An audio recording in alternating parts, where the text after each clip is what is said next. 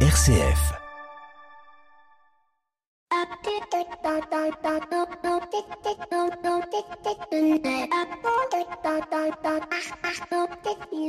Bonjour à toutes et à tous.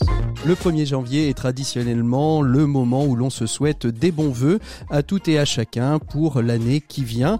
Un mois complet où l'on va échanger des bons voeux de réussite, une belle vie de famille, mais aussi une belle et bonne santé. Et on sait combien la question de la santé est au cœur de notre quotidien depuis mars 2020 où invité dans nos conversations, dans les médias, dans notre vie quotidienne, la Covid-19. Une Covid-19 qui, pour certains, dans le courant de cette année de ces années qui sont passées, ont vu disparaître euh, des amis, des membres de leur famille. Certains d'entre vous sont peut-être touchés par la Covid long et en subissent encore les conséquences.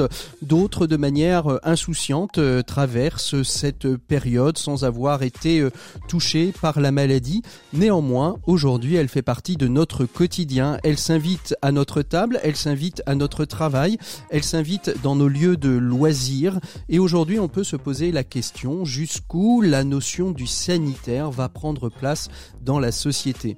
En effet, on a, on a d'abord été confiné, puis déconfiné, puis après on s'est testé, auto-testé, puis on a mis en place un pass sanitaire, puis un pass vaccinal.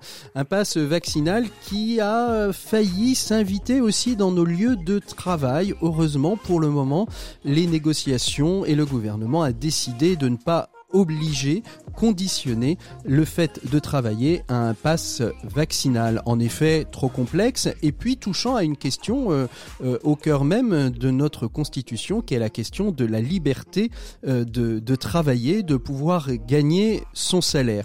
La question du sanitaire est donc au cœur de cette année 2022. Je nous souhaite à toutes et à tous donc une belle et bonne année en souhaitant à chacun qu'elle puisse être aussi pleine de bonheur et de réussite. Vivons dans un monde en paix, c'est le thème de cette émission. Bienvenue dans l'écho des solutions.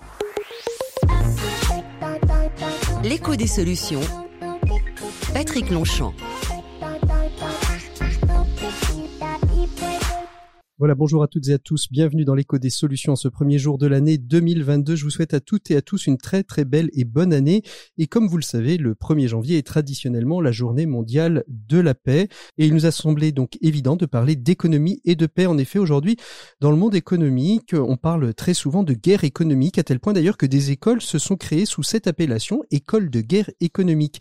Et si l'économie pouvait être au service de la paix, c'est ce que nous allons voir cette semaine dans le dossier de l'écho des solutions. Et pour nous accompagner dans cette réflexion. Trois invités qui sont avec moi ici en studio, enfin dans des studios, certains à Grenoble, d'autres euh, à Clermont-Ferrand, d'autres encore à Nantes. Je vais vous les présenter.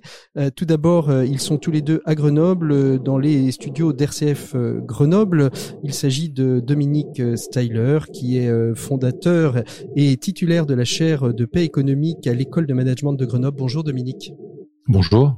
Merci beaucoup d'être euh, d'être avec nous aujourd'hui dans, dans l'éco des solutions. À vos côtés, euh, Antoine euh, Raymond, PDG de la société A Raymond. Vous êtes leader mondial hein, dans les fixations par clipsage au collage dans le monde automobile et dans d'autres secteurs d'activité. Bonjour Antoine. Oui, bonjour. Merci beaucoup d'être avec nous. Et puis à Clermont-Ferrand, Éric Duverger, qu'on avait déjà reçu, euh, qu'on avait eu l'occasion de recevoir dans de 7 minutes pour changer le monde, pour vous présenter la Convention citoyenne des entreprises pour le climat. Il entamait euh, son parcours euh, à travers la France le week-end dernier, enfin le 4 décembre dernier, pardon, à Nantes. Bonjour Éric.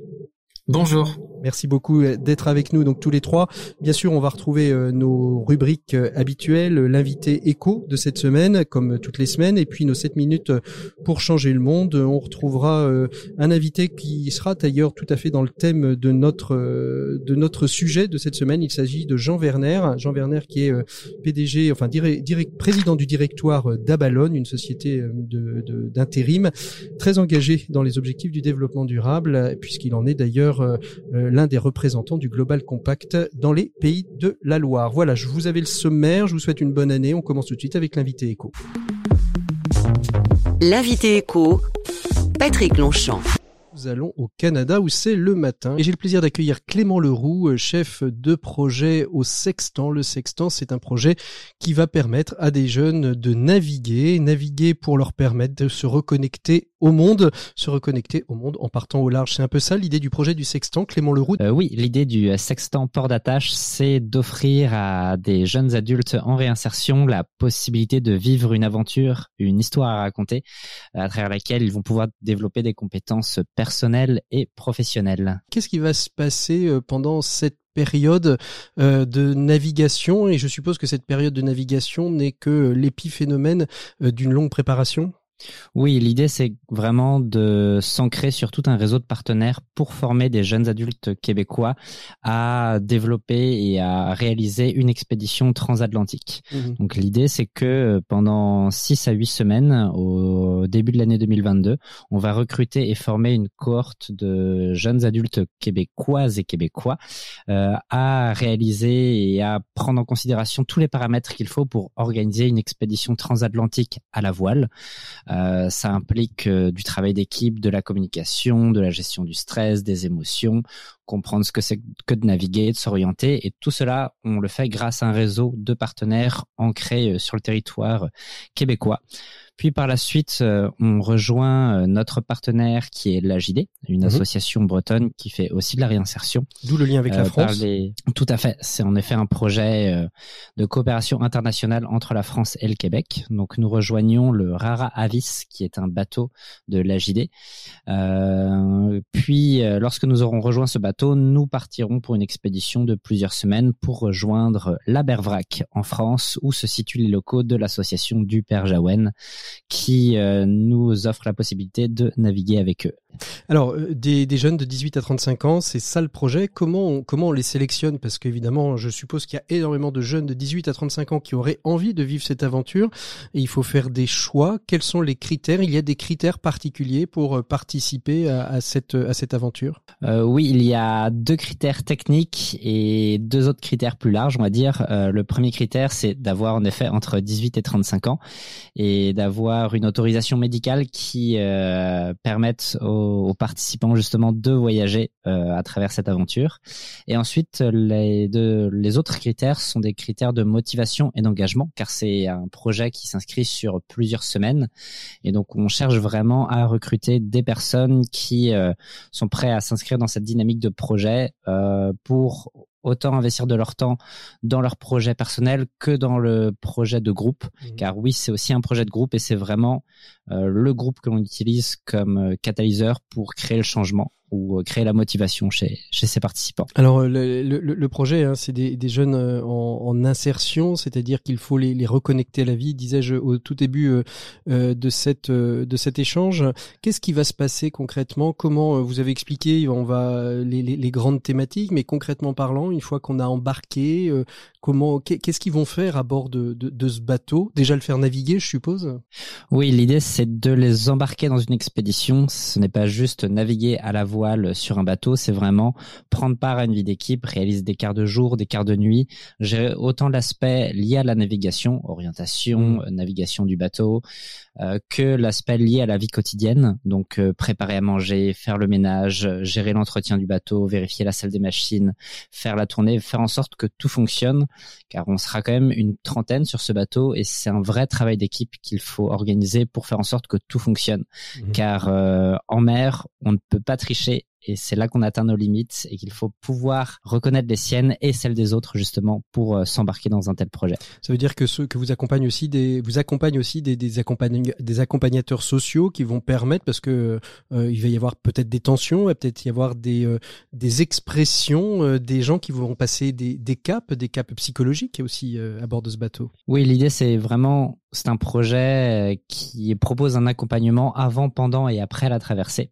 Euh, on forme euh, on forme l'équipe, on forme la cohorte de participants avec euh, deux intervenants une intervenante et un intervenant communautaire ou intervenant intervenants sociaux euh, qui seront présents sur la traversée et aussi à l'arrivée en France. Mmh. Euh, J'ajoute aussi à, à ce projet-là que euh, suite à toute cette expérience, tous les participants qui auront vécu euh, cette expédition reviendront au Québec et euh, auront la possibilité de réinvestir tout leur savoir et tout ce qu'ils ont appris euh, durant cette expédition auprès de leur communauté et des partenaires qui auront pris le temps de les former aussi. Il y a déjà eu une traversée en, en 2018. Est-ce qu'on sait mesurer les résultats que ça a produit euh, sur euh, ces jeunes qui sont partis en bateau Tous ont réussi à, à, à passer ce cap, euh, à retrouver, j'ai envie de dire, on va pas dire une vie normale, mais une vie plus sereine, plus posée. Ce, ce qu'on sait, en tout cas, suite à cette première traversée qui a eu lieu en 2018, qui était la première édition, c'est que les personnes qui ont vécu cette expérience en sont ressortis avec une motivation et un engagement et, et la, la croyance en eux. C'est-à-dire, ils se sont rendus compte qu'ils étaient capables d'eux, d'eux-mêmes et de réaliser des projets. Et c'est vraiment ce qui a permis ce projet. Alors une association, on le sait, surtout sur des projets comme ceci, euh, ça a besoin de partenaires, ça a besoin d'être soutenu. Comment est-ce qu'on peut vous aider? De quelle manière on peut s'engager à vos côtés, euh, Clément Leroux?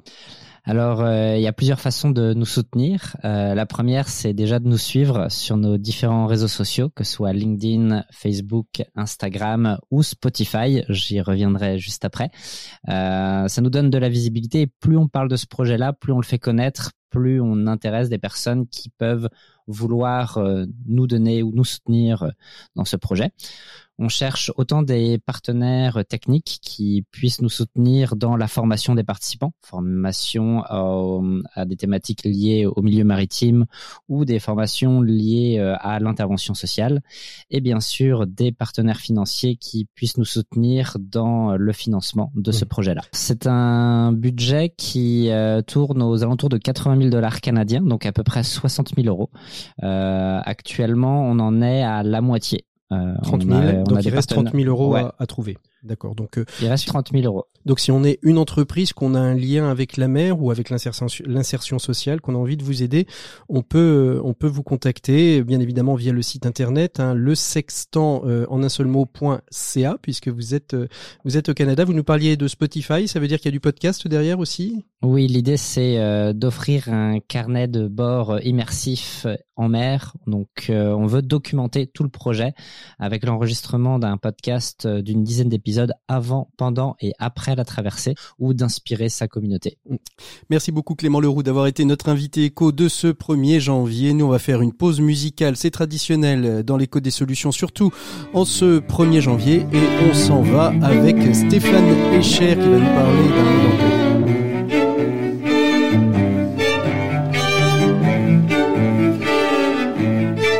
J'abandonne sur une chaise les chounelles du matin. Les nouvelles sont mauvaises, tout qu'elles viennent. J'attends qu'elle se réveille et qu'elle se lève enfin. Je souffle sur les braises pour qu'elle prenne. Cette fois, je ne lui annoncerai pas la dernière hécatombe. Je garderai pour moi ce que m'inspire le monde. Elle m'a dit qu'elle voulait, si je le permettais, déjeuner en paix.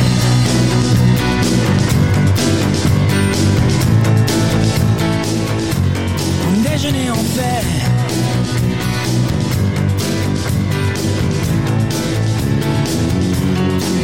Je vais à la fenêtre et le ciel ce matin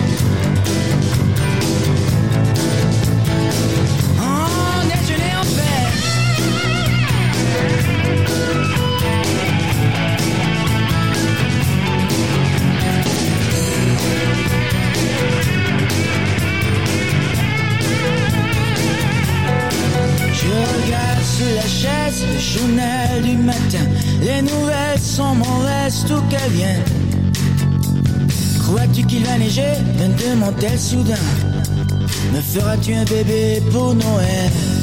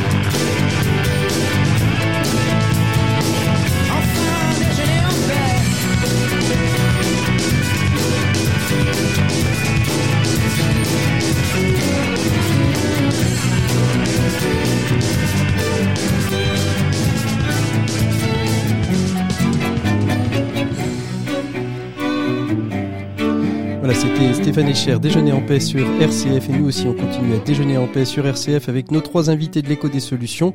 On parle de paix économique, comme je vous l'annonçais, avec Dominique Styler, Antoine Raymond et Eric Duverger. L'écho des solutions. Patrick Longchamp. Il est donc temps d'ouvrir le dossier de l'écho des solutions de cette semaine. On va évoquer cette question, comment l'économie peut être au service de la paix avec les trois invités que je vous ai présentés au début de cette émission, mais je vais vous les représenter à nouveau. Euh, Dominique Steyler, titulaire et fondateur de la chaire de paix économique à l'école de management de Grenoble. Rebonjour Dominique. Rebonjour, merci à vous pour ce temps. Et puis Éric Duverger, initiateur et fondateur de cette belle initiative qu'est la Convention citoyenne des entreprises pour le climat. Rebonjour Éric. Rebonjour, ravi d'être avec vous. Et puis à vos côtés, euh, Dominique à Grenoble, Antoine Raymond, PDG de la société A Raymond. Bonjour Antoine. Oui, bonjour et très heureux d'être avec vous.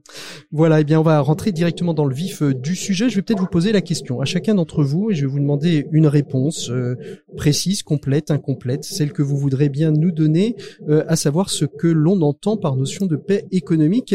Je vais peut-être commencer non pas par l'universitaire parce que je suis sûr qu'il a plein de choses à dire, mais peut-être par vous, Antoine Raymond, dans le monde de l'entreprise. Qu'est-ce que pour vous paix économique Qu'est-ce que ça signifie exactement?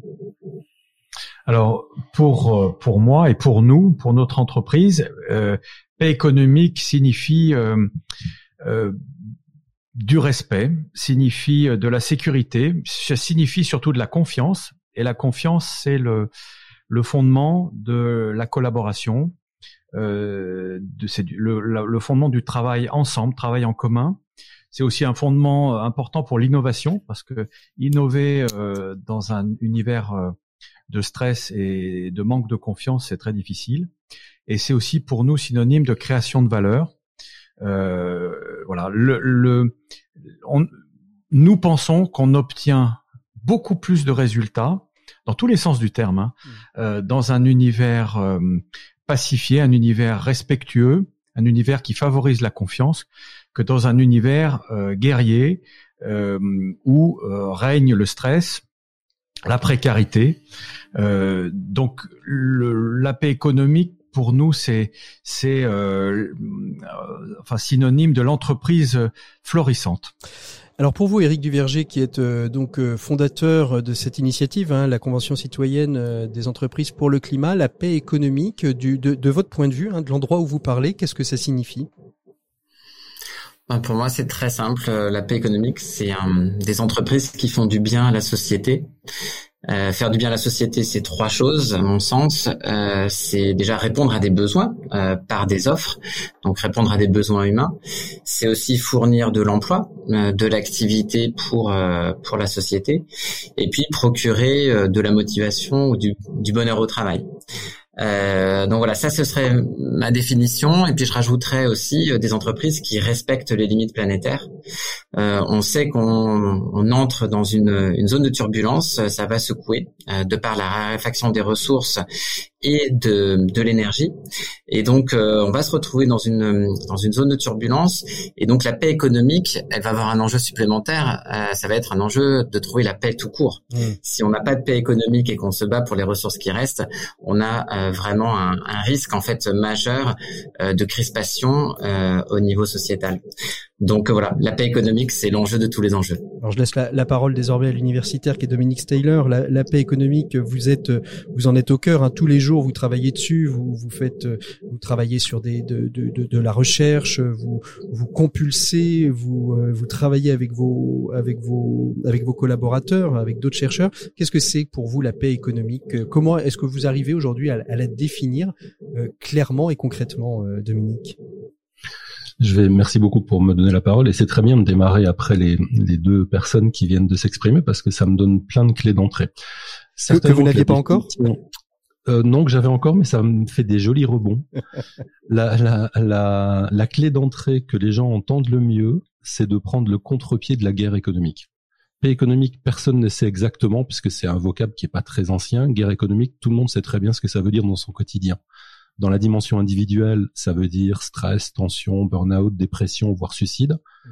Dans la dimension collective, ça veut dire des conflits individuels, ça veut dire de la rupture du lien social, ça veut dire des déplacements de population quand des gros sites industriels ferment. Si je vais au-delà, ça veut dire des conflits internationaux et ça veut dire une dégradation de la nature puisque quand on n'a plus de lien au sensible, alors on peut exploiter l'extérieur et la nature euh, au-delà de toute commune mesure. Donc, pour démarrer sur une définition, ben, paix économique, c'est tenter de faire différemment de ce que la guerre économique propose. Maintenant, si je le dis de façon un peu plus, euh, un peu plus centrée, un peu plus académique, je vais partir euh, d'Antoine et de la rencontre qu'on a eue euh, à peu près en 2009. Et quand on se rencontre, Antoine va me dire à un moment donné, si on continue de faire des affaires telles qu'on fait des affaires, on va se détruire les uns les autres. Paix économique, ça n'est pas une théorie économique, ce sont des chercheurs et des dirigeants qui à un moment donné se disent on en a assez d'entendre du soir au matin qu'on est en guerre économique et qu'on ne peut pas faire autrement et que c'est pas si grave que ça s'il y a des gens qui restent sur le bord de la route. Quand je dis des gens, ça peut être la nature aussi. Hmm. On en a assez de ça parce que ce qu'on vit en tant que chercheur, ce qu'on vit en tant que manager ou en tant que dirigeant, c'est pas ça. Et à partir de cette question, la première chose qu'on va poser pour parler de paix économique, c'était pas une définition. Donc c'est pour ça que je vous donne pas de définition immédiate. Pendant six ans, j'ai freiné pour que les chercheurs posent une définition, ce qui dans le monde académique n'est pas très évident. J'ai freiné parce que c'était un vocable chapeau. C'est ça. Et la seule chose qu'on a qu'on a commencé à dire, ça a été de dire le but d'une entreprise est de s'inscrire dans la cité, de renforcer le tissu social et de contribuer au bien commun. Hmm. Il n'est pas de créer des richesses financières comme une fin en soi. La création de richesses financières, c'est un des moyens. Et je vais rebondir maintenant sur ce que disait Eric tout à l'heure on a fondamentalement besoin d'avoir une économie qui marche bien. On a fondamentalement besoin d'avoir des entreprises qui sont capables de délivrer des biens, des services et des richesses financières pour que la cité puisse marcher correctement. Par contre, on a besoin aussi que ces entreprises et ces entrepreneurs réussissent à basculer de ce que je vais appeler euh, d'un mauvais maître à un bon serviteur. C'est-à-dire que la finance qui est là derrière doit basculer d'un mauvais maître à un bon serviteur. Alors ça, ça, je vais, je vais, je vais vous couper, euh, Dominique, parce que ça me permet de rebondir euh, sur euh, sur la convention citoyenne pour le climat des entreprises, enfin des entreprises pour le climat. justement, Eric, vous avez que des vous avez que des que des, des entrepreneurs convaincus, ou vous avez des entrepreneurs qui ne sont pas convaincus? Parce que si on entend ce que ce que vient de dire Dominique Dominique Steyler, servir de de bon maître, si on est convaincu, je vais dire la, la conversion est, est, est, plus facile. aller convaincre des entrepreneurs qui sont qui servent le mauvais maître, comme vient de le dire Dominique, c'est peut-être plus compliqué?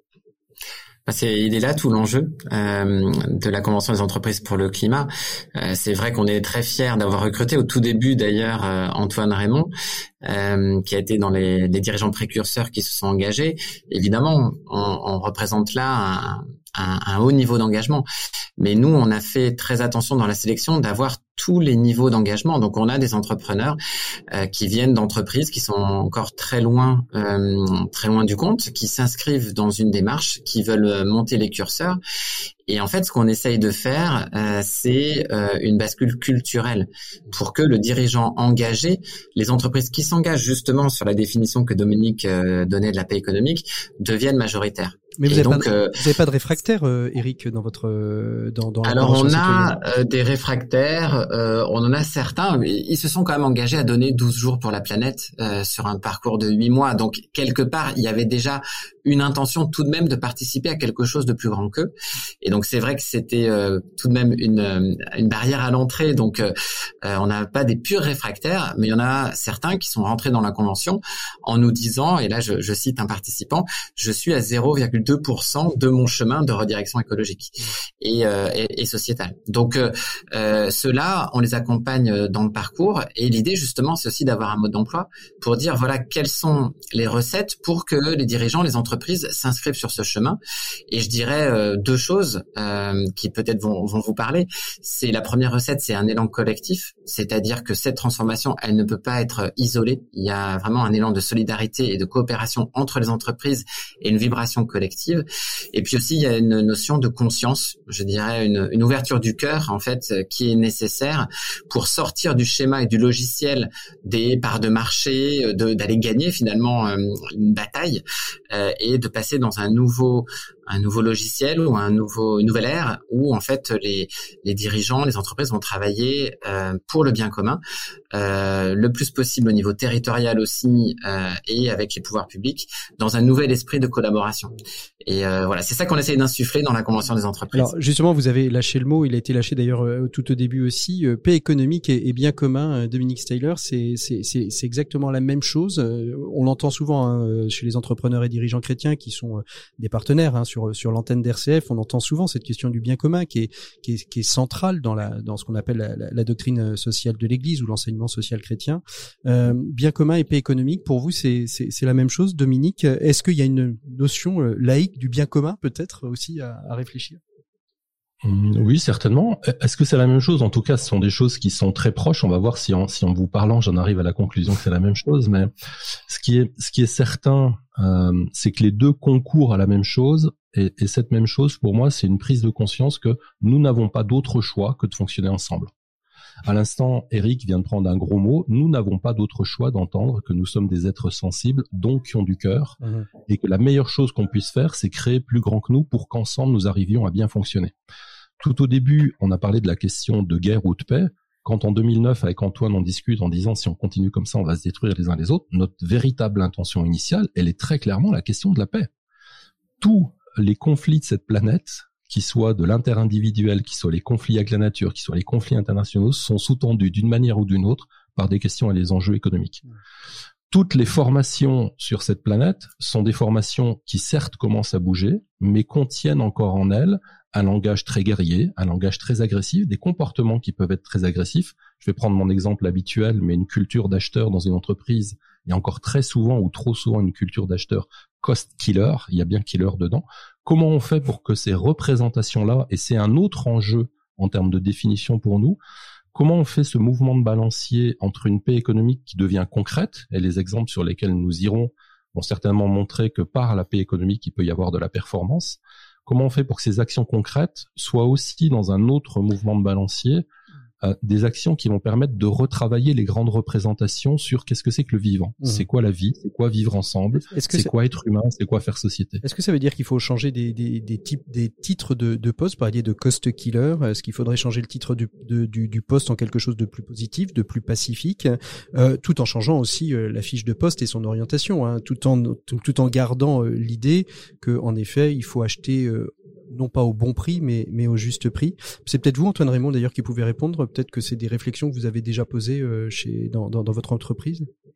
Ben les, mots sont importants. Et derrière les mots, il y a dans le euh, les archétypes, euh, il y a du, il y a des choses qu'on, il y a des significations. Donc effectivement, plus on utilise de mots guerriers, plus on se, on s'éloigne de la paix. Et hum, ce que ce que maintenant de nombreuses entreprises envisagent, et c'est quelque chose aussi que nous avons euh, travaillé euh, récemment au sein de la Convention des entreprises pour le climat, c'est euh, ne pas avoir que des indicateurs financiers, pour piloter une entreprise, mais avoir aussi des indicateurs liés à l'environnement et liés aux êtres humains, des indicateurs de bien-être et de d'engagement humain et des indicateurs aussi de de d'émissions de, de, CO2, de, CO2. De, gaz à effet de serre, de, de, de pollution, de tas de choses. Donc pour pouvoir mesurer euh, les, les, enfin comment dire, le, les effets que euh, notre... ce qu'on ce appelle dans certains mouvements comme le CJD la performance globale, c'est-à-dire la performance euh, économique, la performance euh, sociétale, la performance environnementale au, au, sein au sein de l'entreprise. Concrètement parlant, qu'est-ce que vous avez, parce que je suppose que vous n'avez pas attendu la, la, convention des entreprises pour le climat, puisque vous avez rencontré depuis 2009 Dominique Taylor, vous avez pu échanger et peut-être expérimenter des choses. Qu'est-ce que vous avez expérimenté dans votre entreprise dans cette dynamique de, de de paix économique et de, et de bien commun, euh, Antoine? Alors, je, veux juste dire que la, la, la, performance financière dont on a quand même besoin pour, euh, pour pérenniser notre entreprise n'est pour nous qu'une résultante, hein, une résultante de d'actions euh, porteuses de sens en amont. Et ces actions, effectivement, on en a mis en, en route un certain nombre. On s'est tout d'abord beaucoup préoccupé des êtres humains. Euh, on s'est aussi préoccupé du climat, mais, nos, premiers efforts depuis 2000, 2009, 2010 ont été de euh, mettre en place euh, de, de, nouveaux principes de leadership et de management. Donc on a on a mis en place le servant leadership. Le servant leadership, euh, c'est quoi? Eh bien, c'est on n'a rien inventé. Hein, C'était un concept qui a été développé dans les années 70 par une équipe du MIT dirigée par Robert Greenleaf, qui était euh, un responsable des ressources humaines de ATT à l'époque. Bon, c'est mhm. vieux tout ça. Et le servant leadership, c'est un, c'est un, c'est un leader qui est attentif. C'est un leader qui est attentif à, à, son environnement, qui est attentif aux personnes, qui est attentif aux clients, aux fournisseurs, qui est attentif aussi à, à l'impact que peut avoir une entreprise, à la nature, qui est attentif au respect des valeurs mhm. que l'entreprise s'efforce de vivre. Euh, c'est un leader qui soutient ses équipes, c'est un leader qui euh, permet aux talents de fleurir, c'est un leader qui euh, qui sait quand c'est possible, bien sûr, déléguer, c'est un leader qui prend part aux, aux victoires euh, comme et aux défaites et comme aux défaites. Alors ça, c'est encore un argument guerrier, mais enfin qui fait, qui, qui prend part au, disons plutôt au succès et, aux, et aux échecs plutôt que victoire et, voilà. euh, oui, faut, charité bien ordonnée commence, par, soi-même. c'est ça. Voilà, bien raison. c'est ça. Et donc euh, le ce leader, euh, ce leader, il est, euh, il est aussi capable. C'est pas un leader gentil, c'est pas un leader méchant bien évidemment. C'est un leader bienveillant, attentif et capable mmh. quand euh, il, c'est nécessaire de, euh, de trancher, de, de sécuriser. Hmm. C'est un leader qui instaure un cadre sécurisant, euh, un cadre éthique et sécurisant qui, qui permet aux, ingrédients de la paix économique et de la confiance hein, de fleurir. Mhm. Qu'est-ce qui vous a fait euh, bouger sur ces questions-là, Dominique? Euh, Votre groupe euh, est un groupe familial. Hein, je je l'ai pas dit au début de cette émission, mais un groupe familial et un groupe familial avec une longue histoire, hein, puisqu'il a été créé en 1865. Donc vous êtes un, le successeur de, de, de différents dirigeants. Qu'est-ce qui vous fait, vous, à un moment donné, positionner votre entreprise dans cette démarche de paix économique? Est-ce que c'est la rencontre avec avec Dominique Steyler ou est-ce que c'est des choses que vous aviez déjà vues est-ce qu'il y a eu un déclic, un besoin? J'interviewais il y a quelque temps euh, Michel Sarah et qui euh, qui a un gros groupe de, de transport logistique. Et lui ça a vraiment été une, une problématique euh, humaine et, et, et, sociale à la base qui lui a fait et, de santé qui lui a fait repenser la gestion de son groupe vers une dynamique qu'on appellera de bien commun ou de paix économique. Chez vous, quel, quel a le déclic, Antoine? Alors le, le, le, déclic, c'est une revue. Hein. Euh, à l'époque, ça s'appelle l'Expansion Management Review, où je lis euh, deux articles. Un article sur la paix économique qui avait été écrite par un professeur d'une école de commerce euh, de Tours, je crois, euh, ou Rouen, je ne me rappelle plus exactement. Et puis dans le même la même revue, il y avait un article écrit par Dominique euh, Steller, euh, Loïc Roche, le directeur de Grenoble École de Management, qui parlait du stress au travail. Donc les deux articles ont, ont, fait écho et le, pour et d'où d'où ça vient c'est on, on, est une entreprise euh, axée sur le long terme, sur la pérennité. Euh, on a, on n'est pas, on n'est pas une entreprise, euh, on est, on n'est pas coté en bourse, on est une commandite simple, c'est-à-dire que il y a un dirigeant qui assume la, la, la responsabilité euh, Au nom de la famille. euh, totale, euh, voilà, au nom de la famille, voilà, c'est mon cas. Euh, on est, on est, euh, on est une entreprise avec une, une, comment dire, on, a toujours eu l'envie de transmettre aux générations suivantes Mhm. et de faire en sorte que euh, on veut pas une entreprise euh, euh, absolument super performante, ou, mais on veut une entreprise solide Mhm. et porteuse de sens. Et la, la pérennité d'une entreprise, en tout cas dans notre cas à nous, c'est de créer une entreprise porteuse de sens, parce que notre succès, notre pérennité dépend de l'engagement des personnes. Et vous n'engagez pas euh, des gens avec leur cœur, euh, et on a besoin de leur cœur, hein, et on a besoin de leur de, de leur envie de de, de, de faire fonctionner euh, et de, de faire prospérer une entreprise euh, et on, on les engage pas avec leur cœur euh, sans que que ils y croient vraiment et que sur la durée, pas c'est pas c'est pas des mots et des incantations, hein, c'est il faut que ça soit inscrit dans le Dans, l'ADN euh, de, de dans les l'entreprise. faits. Mm. Euh, les, les gens aussi veulent des faits. Et puis le, la confiance, c'est une relation non opportuniste sur le long terme. hein. Donc euh, voilà, la confiance s'instaure petit à petit en fonction des, de, de ce qu'on fait. Et de ce Donc, euh, et ce qu'on construit. Donc l'idée, c'était de, de construire, et c'est toujours, et ça a toujours été de construire une entreprise porteuse de sens. Et le, le, le vieux paradigme du leadership euh, hiérarchique, autocratique, euh, qui existe depuis euh, la nuit des temps, hein, c'est le c'est un leadership, c'est un modèle presque naturel, je dirais. En tout cas, il existe depuis des milliers d'années ce modèle. Les jeunes générations, les générations qui, qui sont sensibles aux enjeux planétaires, euh, aussi bien humains que euh, environnementaux, ces jeunes générations attendent autre chose hein, d'une entreprise aujourd'hui. Ils attendent, ils s'engagent s'ils ils, ils estiment que ça a du sens. C'est ça. De, Dominique Saylor, on a, on a entendu parler euh, beaucoup de la, la question de la charge mentale, du stress au travail comme étant un des, des, des liens, un des, des leviers peut-être euh, d'une euh, de, de la construction d'une paix économique, d'un travail vers le bien commun. Pour vous, c'est essentiel parce que moi, c'est la première fois que j'entends euh, j'entends cette question, euh, euh, que cette prise de position de, de la construction du bien commun par le fait de réduire la charge mentale, le stress au travail, d'augmenter, on va pas dire le bonheur au travail, mais la, la notion de bien-être au travail, d'être bien dans ce qu'on fait et là où on est. Oui, en fait, c'est, mes travaux de départ en tant que chercheur étaient sur cette question du stress, de la souffrance au travail et du bien-être. Donc, elles sont, elles sont centrales en tout cas dans le parcours qu'on a pris en partant de la personne et des risques pour la personne du modèle économique qu'on était en train de développer. Je crois que derrière votre question, il y a un point que je vais soulever qui me semble fondamental, c'est nous sommes dans une culture qui a tendance à la binarité. Si je dis paix, ça, ça pourrait sembler vouloir dire que tout va bien. Si je dis conflit ou si je dis opposition, ça semblerait dire que tout va mal. En fait, ce qu'a dit Antoine à l'instant quand il parlait de servant leader, on voit bien qu'il crée en le disant une autre tension qui est la capacité d'être en même temps leader et serviteur. Et en fait, dans la paix économique, ce qu'il faut réussir à entendre, c'est, euh, je vais, je vais prendre une phrase d'Héraclite que j'aime beaucoup, qui dit la vie aussi entre ce qui concorde et ce qui discorde. Et là-dedans, rien ne va changer. L'idée de la paix économique, c'est pas proposer un modèle qui serait le bon modèle pour tous tout le temps, c'est permettre d'éveiller les personnes en leur disant attention, la vie ne va pas bouger. Comment vous vous vous alignez par rapport à cette vie-là? Et comment vous acceptez ces mises en tension? Je vais en citer quelques-unes. Mise en tension court terme, long terme. Dans l'entreprise, on est toujours pris là-dedans. Mise en tension concret, abstrait. Nous, en tant que chercheurs, on est poussé par les entreprises vers le concret et on leur répond. On a aussi besoin d'abstraction.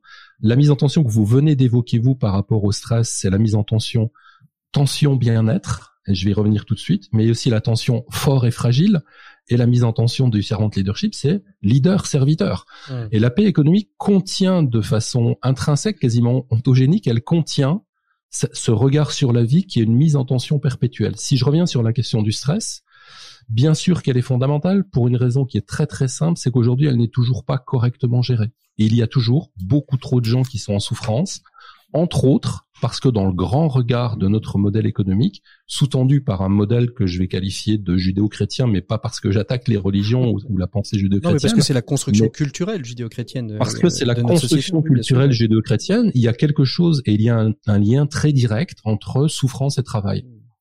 Eh ben, c'est très difficile. D'ailleurs, c'est l'étymologie hein, de, de, travail, c'est le tripalium, c'est ce, ce, ce, cet instrument de, de torture euh, euh que qui a été euh, utilisé comme tel. Éric Duverger, comment vous réagissez vous en tant que, euh, je veux dire, euh, d'abord en tant qu'homme, mais surtout en tant que fondateur de cette convention citoyenne des entreprises pour le climat.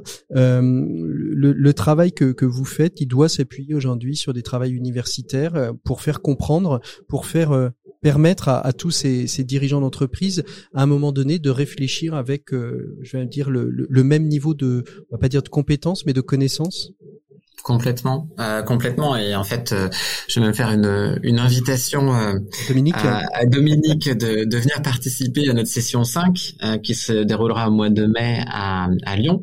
la session 4 aura lieu au mois de mars à Marseille et puis la session 6, la session finale, aura lieu à Paris au, au mois de juin. Mais la session 5, elle est clé pour nous puisque justement, elle est sur le thème du leadership. Euh, et des organisations. On a voulu attendre un petit peu dans le parcours. On a parlé de, de finance, on a, on a eu un, moment de constat. On va parler aussi de marketing. Mais euh, la session 5, moi, elle me tient particulièrement à cœur.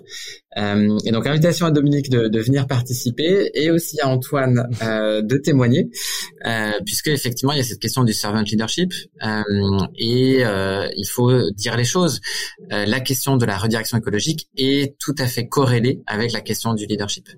Et euh, et effectivement, euh, je, je, rebondis sur cette idée de binarité. Il n'y a pas, faut pas être manichéen en disant voilà, il y a le, le bon leader, le mauvais leader, euh, mais il y a vraiment une question d'équilibrage. Mmh. Et il faut le dire aussi aujourd'hui, le modèle américain notamment de ces leaders capitaines qui qui vont gagner et qui sont érigés en vainqueurs.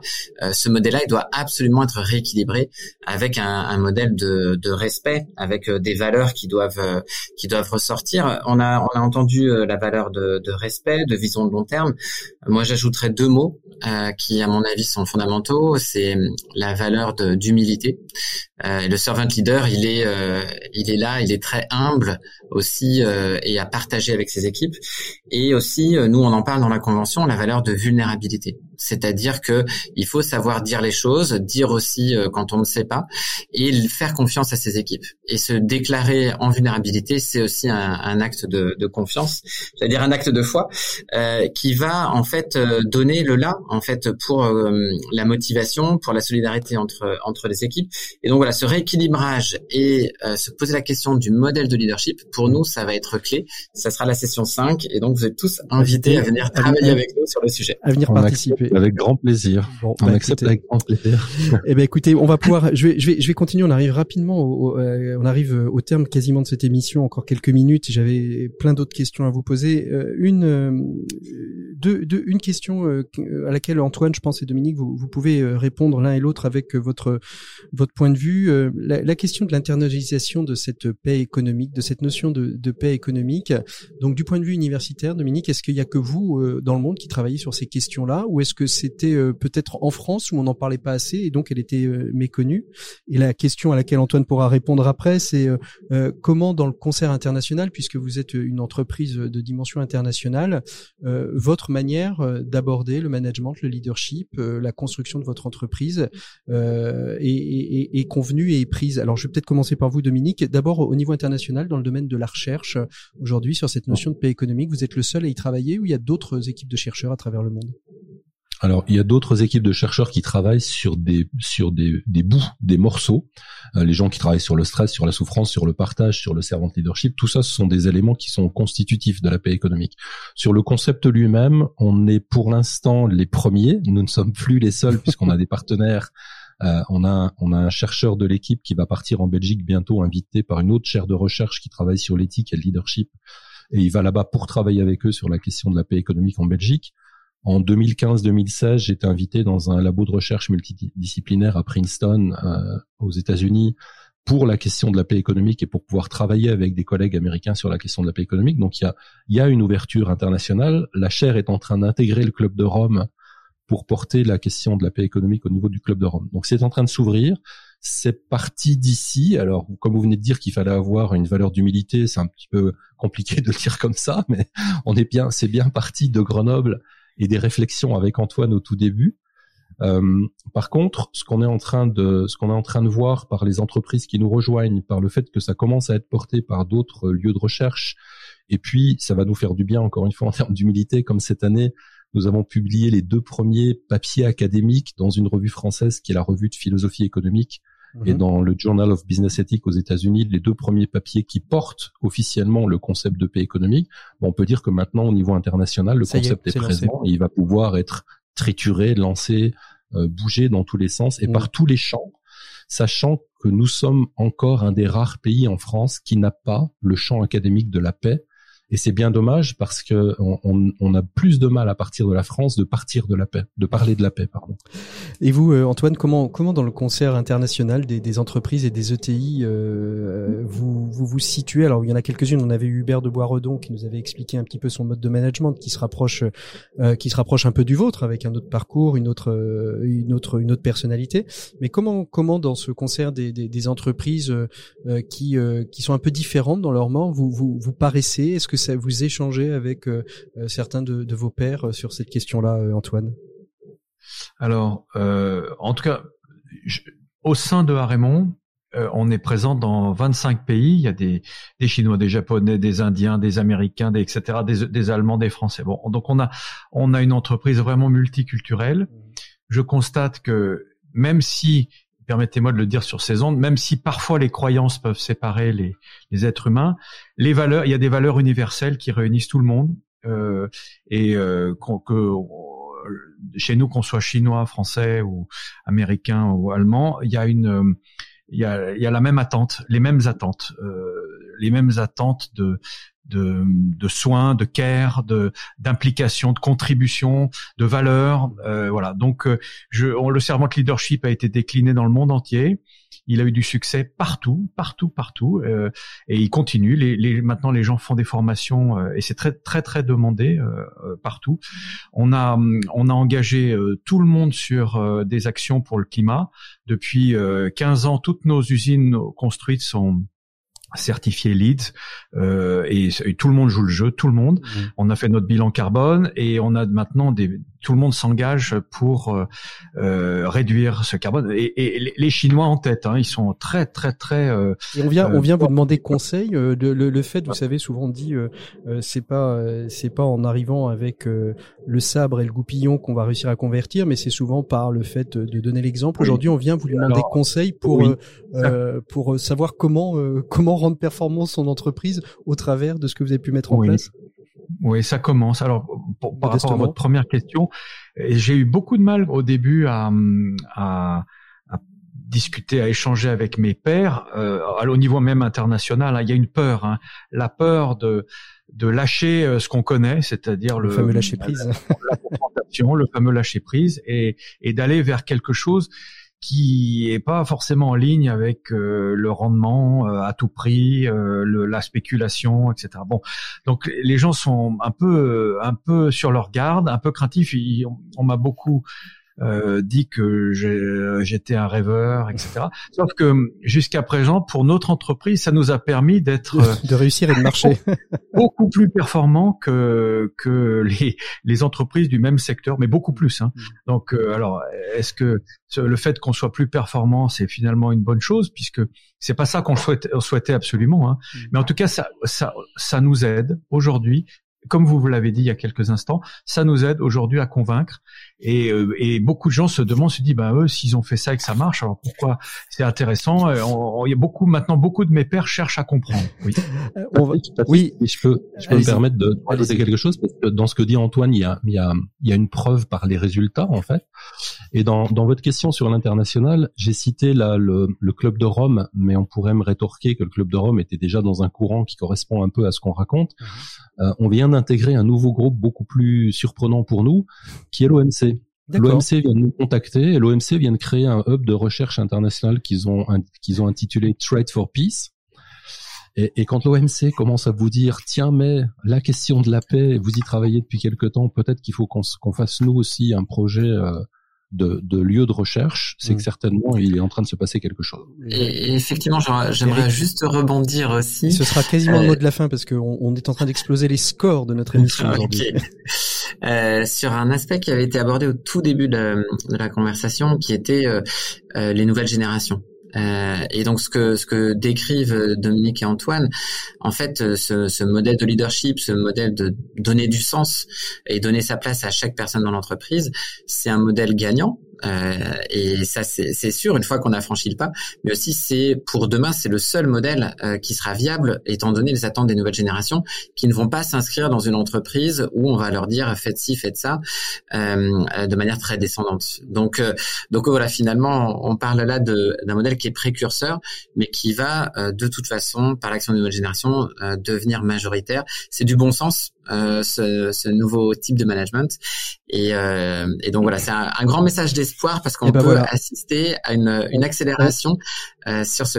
On va s'arrêter sur ce message d'espoir. On aurait aimé continuer nos échanges beaucoup plus longtemps, mais le temps qui nous était imparti est désormais terminé. On retrouve tout de suite nos 7 minutes pour changer le monde. Cette semaine, je vous emmène à la découverte de Jean Werner et plutôt du groupe Abalone, un groupe très engagé aussi dans la, dans la paix économique. Jean Werner est donc président du directoire d'Abalone, euh, et aussi euh, responsable et correspondant du Global Compact dans les pays de la Loire. Global Compact étant cette association euh, portée par l'ONU et qui travaille avec le monde de l'entreprise en France. Voilà. Et eh bien écoutez, on retrouve tout de suite nos 7 minutes pour changer le monde. Merci à tous les trois d'avoir été notre invité. J'espère qu'on se retrouvera individuellement ou tous ensemble à d'autres moments et à d'autres endroits. À très bientôt. 7 minutes pour changer le monde. L'écho des solutions.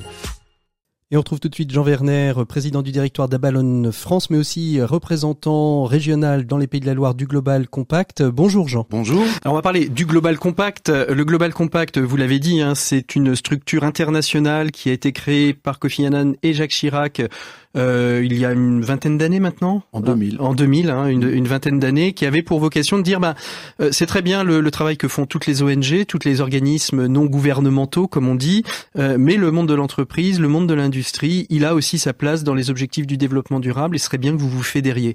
C'est ça le Global Compact. Qu'est-ce que et donc euh, de, de s'appuyer sur les 17 objectifs du développement durable dans les entreprises. Aujourd'hui, vous en êtes l'ambassadeur dans les Pays de la Loire. En France, c'est 500 personnes, 500 entreprises. En Pays de la Loire, c'est combien? C'est euh, aux alentours de 70. On a comme objectif les 100.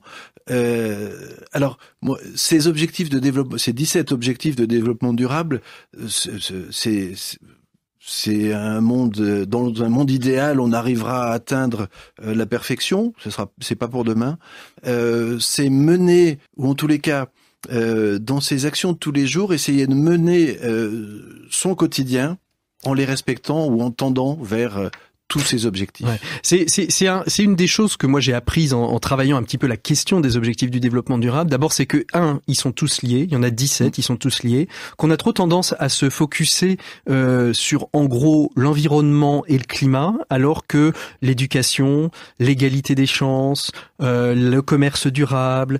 Euh, alors là, le seul qui est absent, c'est la culture, mais peut-être parce qu'il est transverse à, tout, à, tout, à, à tous les autres. Mais que tous ces objectifs finalement sont liés les uns aux autres et que euh, finalement, qui qu'on soit, euh, quoi qu'on fasse, euh, à un moment donné, on touche à un de ces objectifs. Il faut simplement savoir qu'on le fait. Il faut prendre conscience de ce que l'on fait pour pouvoir en faire plus. alors après, effectivement, sur les 17 objectifs de développement durable, il y en a un, c'est la protection de l'eau. Euh, la prise en compte de l'eau. On se dit, nous, société de travail temporaire à Nantes, qu'est-ce qu'on fait là-dessus? Qu'est-ce qu'on peut faire? Euh, Et puis, euh, bah, dans la vie quotidienne, vous imaginez votre utilisation de l'eau, elle est importante. Alors nous, ça commence par la récupération d'eau de pluie dans, au siège, mais comment on décline ça dans les agences, comment on décline ça au quotidien? Bah, Ne serait-ce que faire prendre conscience de ça à tous euh, les, les, les, parents qu'on peut être. C'est agir sur cet objectif du développement durable. agir. Donc finalement, le Global Compact, c'est pour euh, toutes les entreprises qui ont déjà une démarche, enfin n'importe quelle entreprise, mais celles qui ont déjà une démarche RSE un peu un peu construite peuvent s'y retrouver assez facilement et peut-être même aller encore plus loin.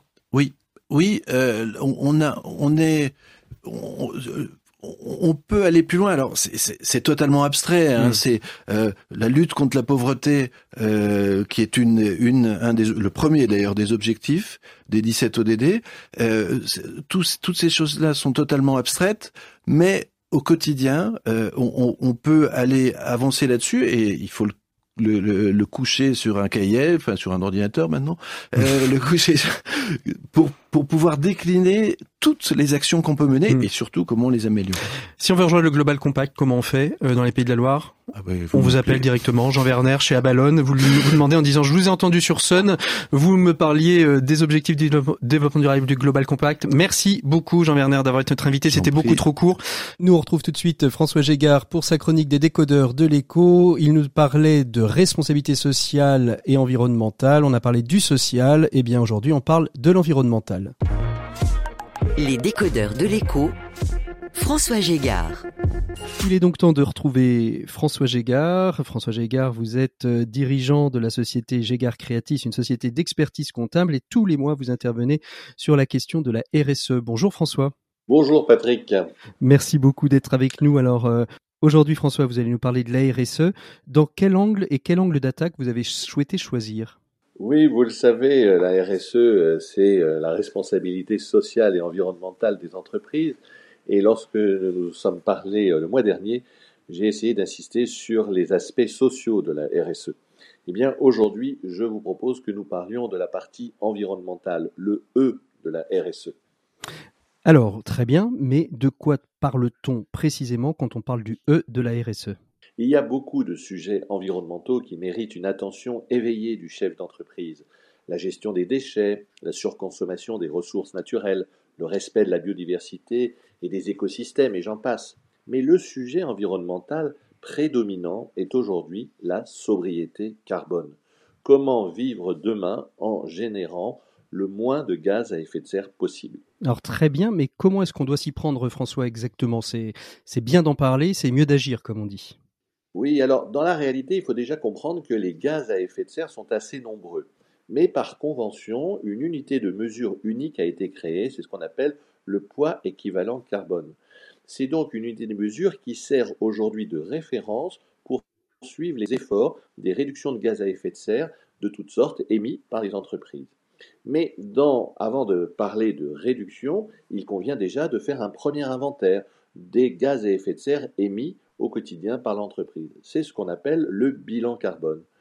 Après ce premier inventaire, ce bilan carbone, il est possible de concevoir un plan de réduction de l'empreinte carbone de l'entreprise.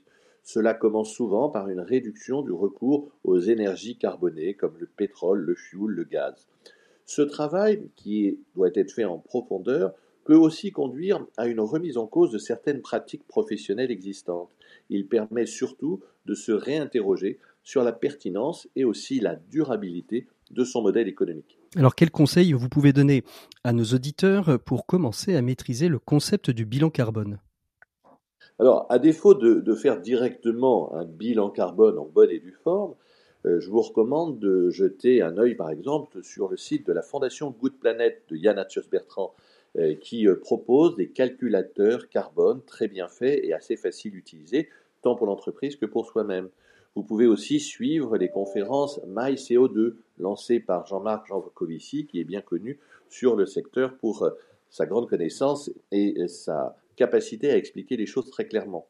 L'approche de Global euh, Climate Initiative permet aussi l'accès à un premier bilan carbone. Mais il existe beaucoup d'autres initiatives similaires.